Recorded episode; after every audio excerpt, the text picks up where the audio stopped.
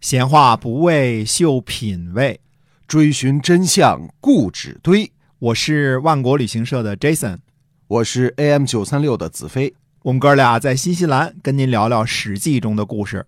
各位听友，大家好，欢迎收听由新西兰万国旅行社的 Jason 为您讲的《史记》中的故事。呃，哎，如果您喜欢历史的话呢，欢迎您把我们的节目分享出去啊，同时积极的评论、点赞。对的，哎，那么。呃，现在旅游都恢复了。五月五号呢，我们会出啊，今年的第一个出境团就是西班牙、葡萄牙、摩洛哥的这个团啊。嗯，五月五号呢是。嗯，二十三天的一个团，在新西兰呢，我们销售是一万三千九百九十九纽币。嗯，啊，但是这次呢，我们用的不是中国的航空公司，是 Emirates 啊，不知道大家呃可不可以从中国参加啊？同时呢，我们万国到家呢也还继续在呃运营之中啊，牛羊肉、海鲜的特价呢还是给大家供应啊，欢迎大家呃去浏览、去购买啊，都可以啊。对，那我们接着还是讲史记中的故事。哎，好。嗯，上回呢，我们说啊，一直在说这个三万打五十六万这个事情啊，那么说呢，夹着一个猜测啊，这个猜测是什么呢？我们就说是呃，项羽的骑兵。嗯嗯呃，我们说项羽率领的楚军呢，彪悍勇猛，战无不胜。除了勇敢之外呢，可能跟项羽全面接受了秦的武库有关啊。今天呢，我们说说另外一个猜测，就是项羽的骑兵。历史记录的种种蛛丝马迹表明呢，项羽拥有一支强大的骑兵。而且呢，这支骑兵就是常年跟随项羽征战的亲兵，项羽本人呢也是这支骑兵的一员，同时呢又是统帅，又是战斗人员，嗯，号召力极强的骑兵领袖。哎哎，这倒是很新鲜的提法哈。嗯，那么再次强调，如果您认为项羽的骑兵是电视里边的，比如说。嗯，汉武大帝里边的形象啊，这个一勒马缰绳就人立起来的啊，带着脚蹬子马鞍的那种，亦或是义渠王骑着高头大马去见芈月的那个形象啊，那肯定是错误的。啊，因为那个时候呢，还没有我们今天意义上的马鞍和马镫。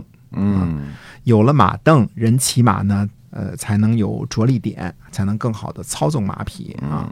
有了马鞍呢，人们就骑马不会前后来回窜，对吧？啊，当然说，呃，骑骡马呢，也可以有控制很好的骑手，这个是没问题的。就骑骡马是没问题的。但是你有了马鞍之后呢，就不会来回前后乱窜了。那么你如果是马镫呢，你有两个脚着力的时候，你就可以舞刀弄枪，甚至呢做这个有。支立支点的这个拉弓射箭的这个动作，你要没有一个马镫的话，你拉弓射箭前后都没有这个平衡点了，对吧？啊，所以你就很容易在骑行当中，你说你是一拉弓射箭，可能咣叽掉下去了。我们在电视剧当中看到的大部分的，不管是义渠王啊，还是汉武大帝啊，这些啊，都是蒙古骑兵的建制。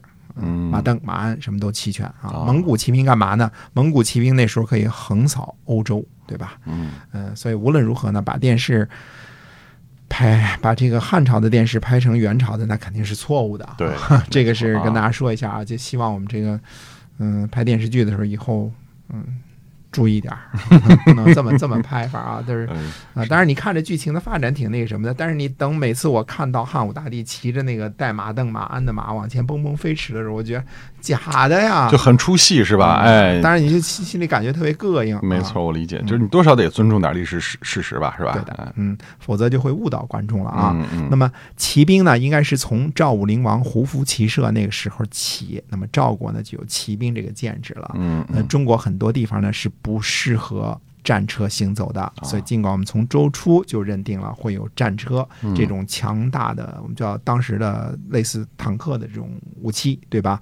嗯，但是呢，嗯，并不是很多地方都适合战车行走。嗯，从赵武灵王的骑兵到白起的骑兵，再到项羽的骑兵，骑兵都只可能是指的用马匹作为运输工具的这个意义上的骑兵，他们呢？擅长控马，擅长养马啊，擅长骑马，可以骑马呢，呃，奔袭。但是到了真正战斗的时候，还要从马上跳下来，抽出呃弓箭或者是青铜宝剑上阵。哦，所以他是这种作战的状态，而不是不能当做现代的骑兵来理解哈。哎，对，不是哥萨克骑兵，也不是蒙古骑兵啊，就是挥舞着马刀啊，这个这个形象是不对的，在马上射箭的这个形象呢也是不对的，否则，嗯、那个时候的骑兵就可以横扫中国了，对吧？嗯嗯就像忽必烈，嗯、这个成吉思汗一样了，对吧？嗯，那么另外一个问题来了，说项羽的骑兵是从哪儿来的呢？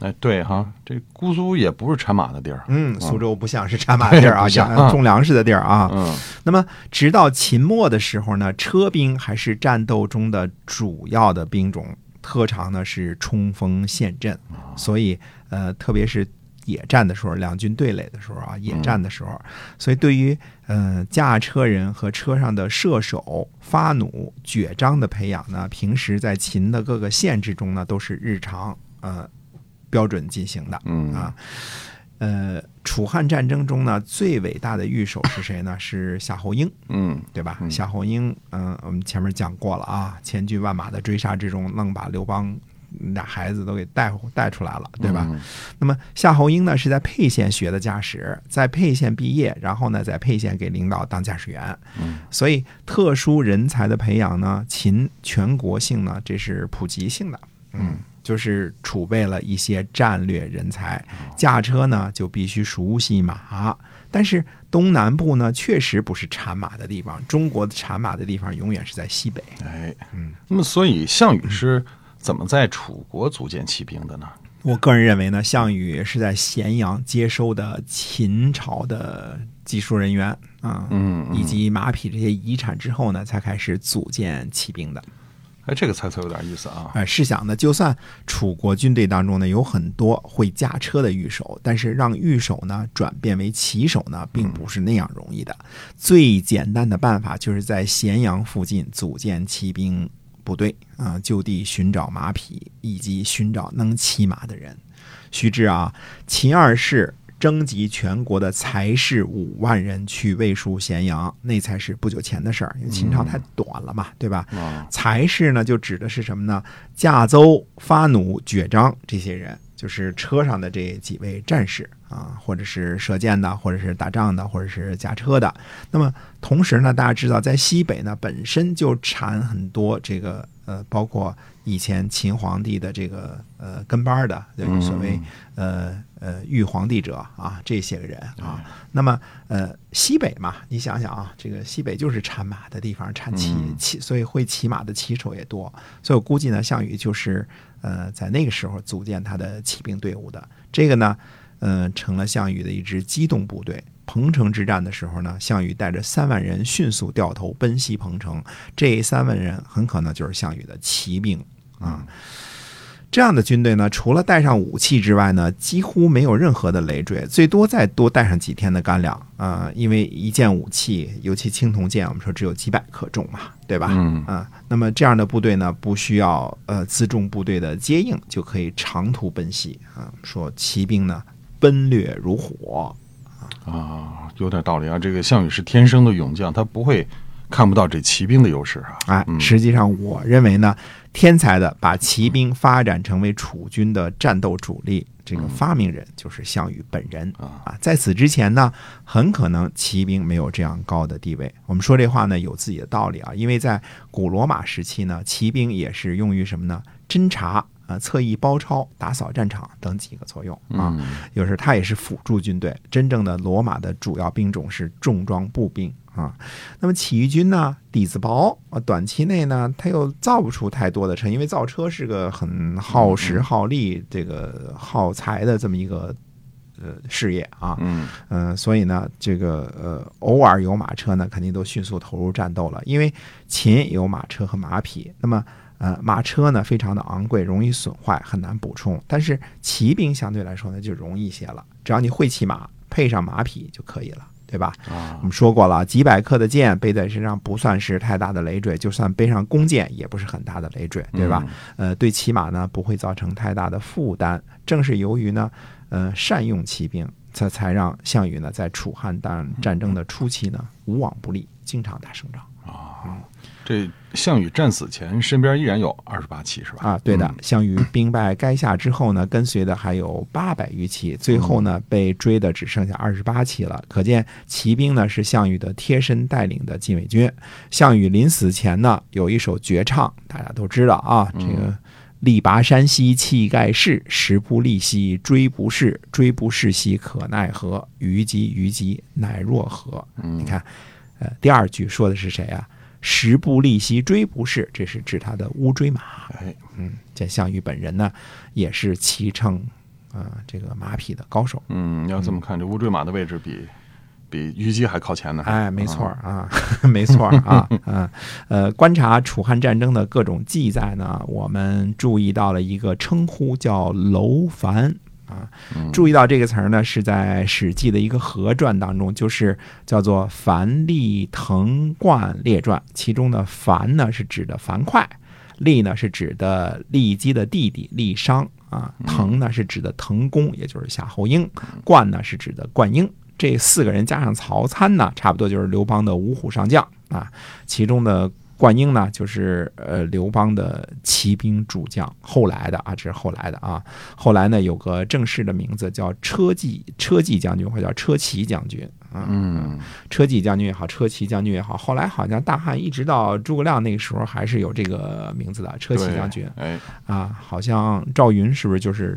还是张飞啊，就是车骑将军啊，这个这个这个张飞是吧？啊，那么灌婴率领的骑兵呢，呃，后来在与楚军的作战的时候呢，一次的记录是呢，叫做斩右司马、骑将各一人，楼烦将五人啊。灌婴在白马时呢，他率领的将士呢，斩都尉一人。呃，这些呢都是汉二年的记载。汉三年呢，灌婴在跟随韩信攻打齐国的时候呢，灌婴的下属俘虏了齐国的车骑将军和将官四十六人。接着呢，在追击田横的时候呢，斩骑将一人。之后呢，在攻击龙驹率领的楚军时呢，斩连尹一人，楼烦将十人。在垓下战役之前呢，呃，灌婴在攻击陈的时候斩楼烦将两人。俘虏骑将八人，这其中呢，就是这是《史记》当中的一些记载。嗯，提到几次提到这个楼烦是吧？是的。那么楼烦呢，现在是山西太原的一个县啊，这是这个距离太原呢不是特别远啊。这个在吕梁山脉当中一个四面环山的地界这个名字的由来呢，源于古代的楼烦国。嗯嗯，大家如果记起来的话呢，赵武灵王胡服骑射和东胡、林胡和楼烦打架，最后把他们赶跑了，对吧？那么楼烦国的地理位置呢，除了现在的。楼烦县之外呢，还延伸到河套地区，那是很大的一片啊。呃，就是后来赵武灵王呢，在这个地方设立的云中郡和雁门郡所在的地理位置。我们说郡这个设置啊，在呃战国的时期就有，就是一般是边塞的才叫郡呢啊，属于呃属于国君直辖的啊，叫郡。啊，可见呢，这里的人呢，从赵武灵王那个时候开始呢，就熟悉骑马和射箭啊，习惯性的提一句啊，骑射是两码事儿，不是在马上射箭的意思。我这事儿老得叨叨。是，所以到了楚汉战争的时候，上文记录这个楼烦是指楼烦人吗？呃，有可能啊，呃，但是也有考古学家说呢，说这个楼烦呢，泛指。骑射优秀之人未必是楼烦人啊，所以有的时候大家一定记住啊，就听专家的话的时候，包括我的话的时候，一定要。报一个巨大的问号，你要听听他说的这个事情的本身合不合逻辑或者对不对啊？嗯嗯，那就是说这个呢也是属于类似猜测性的，就是说猜测呢说未必就非得是指楼烦人，但是有可能是指楼烦人啊。在后来呢楚汉相持的时候呢，呃有一次呢这个楚汉双方呢搞这个狙击啊，汉军方面的射箭神手神是射箭手呢就叫楼烦，可见这个字儿呢已经演化成一个名词了。这这名字就叫楼烦啊，那么呃，到了那个时候，我们再讲这段事儿啊。那么骑将呢，是指的骑兵将领，嗯，各国都有，包括未必养马的齐国也有骑将，对吧？那么楼烦呢，应该就是指骑兵啊，如果不是指楼烦人的话啊，总之呢是善于骑马射箭的优秀的人啊，呃。是不是就指这个胡人本人？不好说啊。嗯，总之呢，在项羽以及刘邦的骑兵队伍当中呢，有很多西北方的或者叫北方的善射之人。嗯，我不觉得楼烦是指姑苏人，这肯定不是，不可以这么说啊。嗯，对。那么刘邦彭城战败之后，这个天下形势怎么样啊？呃，这个。呃，项羽呢前去攻击彭城啊，就导致了一个很大的一个结果，就是什么结果呢？就是田横有横空出世了。因为呃，项羽一走，呃，楚军就没有战斗力了。我们说呢，田横呢就收复了齐国的土地啊。那我们就一句话，大家知道其中肯定经过很多恶战什么之类的，对吧？那历史书上呢就简单，就一句话：项羽一走，田横就收复了齐国的土地了啊。嗯，这个跟我们前面说的规律是一样的啊。楚军跟着项羽就十条龙，嗯，跟其他将领就十条虫，对吧？呃，项羽呢一离开，山东就输了。那么田横呢立田广的儿子为齐王，呃，紧接着呢，呃，刘邦呢就在彭城就战败了，这儿一眨巴眼儿的那边就战败了。嗯，那战败之后呢，各路诸侯的就纷纷有有意思了，就是原来跟着刘邦的那些啊，就都纷纷的呃。意志又开始支持项羽啊，投奔项羽，背弃了刘邦啊。那么，嗯，到底是哪些个诸侯啊，就是纷纷的这样做了呢？那么下回呢，就跟大家呃细数一下，到底是哪几家诸侯啊，他们干了什么事儿？那么现在呢，刘邦的情形是什么呢？被楚军打的大败啊，被挤压在荥阳一线。嗯，总算是。荥阳一线呢，是挡住了这个楚军的攻势啊。这时候各路诸侯，我们说也都叛变了。那么具体是哪几路诸侯叛变？那么刘邦呢，在被挤压到荥阳之后呢，能不能守得住啊？是到底战况呢？下一步是如何？那么下回呢，跟大家接着说。哎，是的。同时，我们万国旅行社我们有欧洲团，大家可以了解一下哈。嗯，对。哎，嗯，呃，关注我们万国旅行社的微信公众号。好的，那我们下一次节目我们再会，再会。